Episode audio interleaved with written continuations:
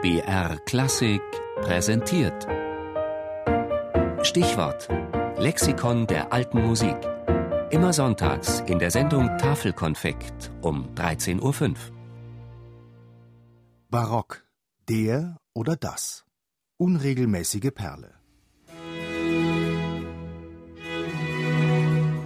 Die etymologischen Wurzeln des Wortes Barock gehen auf Begriffe zurück, die allesamt negativ besetzt sind oder sein können. Unregelmäßige, schiefe Perle, bizarr, missraten, absonderlich oder auch warzig. Im 18. Jahrhundert setzte sich Barock als Bezeichnung für die alte, vergangene Kunstepoche durch. Die Künstler der neuen Epoche, die wir heute Klassik nennen, grenzten sich somit gegen das Alte, gegen das Überkommene ab.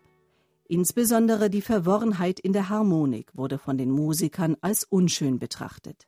Etwa seit den 1920er Jahren wird Barock wertneutral als Epochenbegriff verwendet. In der Musik wird die Zeit etwa zwischen 1600 und 1750 als das barocke Zeitalter bezeichnet. Wie jede Einordnung, die in einer späteren Zeit über Vergangenes gestülpt wird, können auch diese beiden Jahreszahlen nur als ungefähre Anhaltspunkte angesehen werden.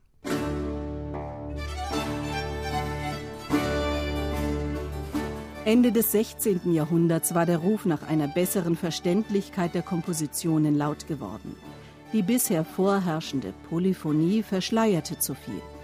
Der Wunsch nach Einfachheit ließ die Monodie entstehen, eine einzelne Melodiestimme mit einfacher Begleitung. Diese wurde Bestandteil der Oper. Diese Abkehr von der alten Kompositionsidee und die Begründung der bis heute enorm wichtigen Gattung der Oper stehen am Anfang des Barock. Als typisch barock gelten Gattungen wie das Concerto Grosso, Kammermusikformationen wie die Triosonate, die eben genannte Oper oder das Oratorium werden begründet. Die ersten großen Solokonzerte werden im Barock geschrieben. Die Tonartenunterteilung in Dur und Moll verdrängt die Kirchentonarten die Effektenlehre lässt Gemüts- und Erregungszustände deutlich hervortreten.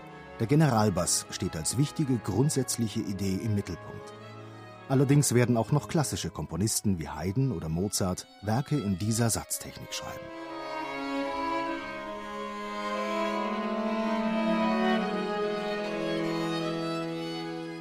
Die Jahreszahl 1750 ist das Todesjahr Johann Sebastian Bachs mag Bach einer der letzten bedeutenden Komponisten sein, der in barocker Manier komponiert und sein Tod somit vielleicht den Schluss des Barock markieren, so hat die darauffolgende Epoche längst begonnen. Seit den 1720er Jahren strebten einige Komponisten nach mehr Einfachheit in der Musik. Der Barock, an dessen Anfang eben dieser Wunsch gestanden hatte, sollte nach nicht einmal 150 Jahren genau diesen Wunsch wieder hervorrufen. Diesmal heißen die Früchte der Idee allerdings empfindsamer oder galanter Stil. Heute wird der Begriff Barock wertneutral verwendet. Glücklicherweise liegt es im Auge des Betrachters oder besser im Ohr des Hörers, ob Unregelmäßiges, Bizarres oder auch Schwülstiges als unschön empfunden wird. Oder ob man im Unvorhergesehenen und eben gerade nicht glatten und reinen etwas Aufregendes und Spannendes entdecken kann.